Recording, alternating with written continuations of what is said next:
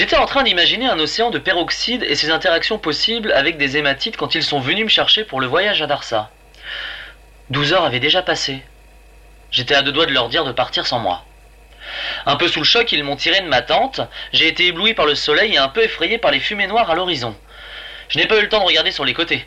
J'étais dans un de ces gros hélicoptères porteurs avec deux hélices, sanglé dans un siège inconfortable, entouré de soldats 1 et de soldats 2 avec des mitrailleuses terrifiantes. Et en face de moi, incroyable, une femme. Une civile. Aussi paumée que moi. Alors que l'hélico s'envole, je me présente. Nom et profession. Elle semble soulagée. Elle, c'est Diane, une biochimiste plus conventionnelle. Son truc à elle, c'est les insectes. Et franchement, au diable la confidentialité, on en savait tellement rien sur tout qu'on s'est tout dit. Elle avait eu le même parcours que moi. Entretien débile, test de banane chinoise, isolement dans la tente. Combien étions-nous dans ce camp? En fait, peut-être juste deux. Elle ne savait pas que j'avais initié le voyage pour Darsa. Elle l'avait appris et avait abondamment lu sur la région depuis. Socotra est une terre de magie et de poésie, me dit-elle gravement alors que les pales d'hélicoptère hachent nos mots. Je pensais qu'elle voulait parler des arbres au sang de dragon. Mais il n'en était rien. Dans le guide qu'elle avait réussi à obtenir de la base, elle avait appris que les habitants pratiquaient des rituels de magie ancestrale incorporés aux rites plus traditionnels des grandes religions monothéistes.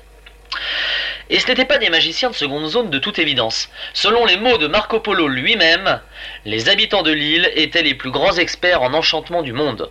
Cela me fit sourire, deux scientifiques qui parlaient de magie.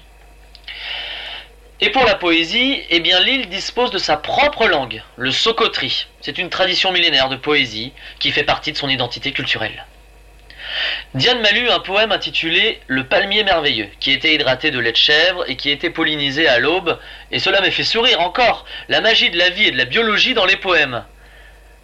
La poésie Socotri, disait-elle, s'épanouissait dans un style unique appelé le langage voilé. Les poèmes avaient deux sens. Le premier, lu au premier degré, et le deuxième caché à nature sexuelle, belliqueuse ou culturelle. Les non-initiés, incapables de comprendre la poésie du langage voilé, étaient nommés les enfants de froid. Diane me demandait si j'étais un enfant de froid, mais je dodeline de la tête, ayant consacré mon temps de sommeil au travail. Je lui demande pardon et je m'endors presque en une seconde. Elle me réveille, nous sommes posés et il fait vraiment, vraiment très chaud. Les soldats sont sortis de l'engin pour repérer les lieux. Je m'excuse auprès de Diane d'avoir dormi, et elle me dit que j'ai parlé dans mon sommeil d'océan de peroxyde d'hydrogène. C'était peut-être le cas sur Mars, me dit-elle. On a trouvé des traces supérieures à la moyenne dans les relevés. Elle me parle ainsi de Mars, et sans savoir pourquoi, je pense au Nirgal. Un nom mésopotamien que j'ai vu dans mon traité mythologique. Tout se mélange dans ma tête, les soldats nous appellent. Le peroxyde d'hydrogène est très instable, rajoute-t-elle.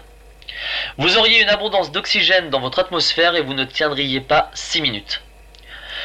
Le soleil m'éblouit, je pose les pieds sur une dune de sable, au loin l'océan Indien, bleu intense, comme cette forme polymorphe d'oxyde d'aluminium que les bijoutiers appellent saphir. Je regarde Diane, elle est brillante.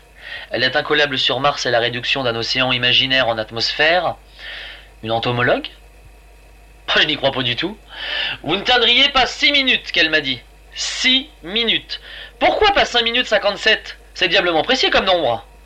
Elle me dit de monter sur une dune où se tiennent les soldats. Elle marche à grande enjambée et se tient le cou droit comme une danseuse étoile. Mais je comprends. Elle a reçu une formation militaire. Elle est encore en train de me la faire à l'envers. De la dune, je vois un magnifique arbre sang de dragon et un bosquet d'arbres concombres très caractéristique. Mais aussi quelques ruines. Comme nous avions 6 heures, nous avons déchargé le matériel à l'ombre des ruines avec l'aide des soldats. Les pierres de sable étaient poreuses et on aurait pu s'écraser comme de la mousse si on s'était appuyé dessus. Darsa n'est qu'un gros banc de sable, abandonné depuis toujours et habité par intermittence par quelques pirates somaliens et autres passeurs mafieux. Diane a attiré mon attention sur une curieuse croix de grès noir, gravée de lettres anciennes. La croix a trois branches. Elle est fichée dans le sable. De biais. L'église nestorienne, me dit-elle. Les experts en rituels magiques selon Marco Polo. À la base de la croix se trouve une plaque encore plus ancienne, de granit. Diane a des poussières. Un homme barbu, ancien, vêtu d'une robe et portant dans chaque main un sceptre à tête de lion.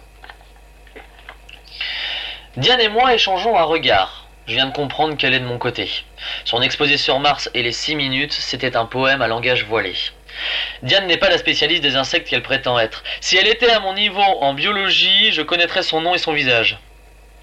Je l'aurais vue en conférence.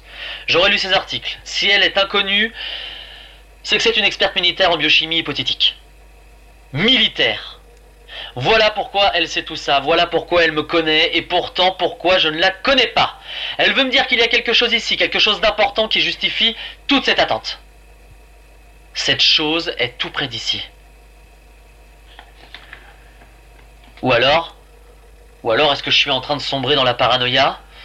Les coïncidences étranges s'accumulaient, je me trouvais d'une lenteur extrême à faire des liens.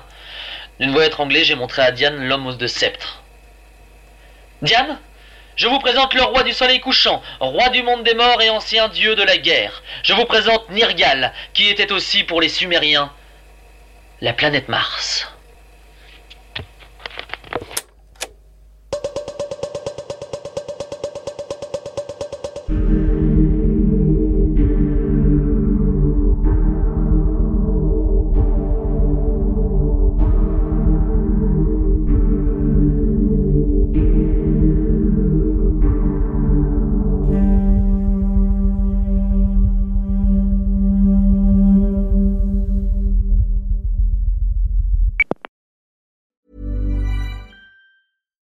Hi, I'm Daniel, founder of Pretty Litter. Cats and cat owners deserve better than any old fashioned litter. That's why I teamed up with scientists and veterinarians to create Pretty Litter.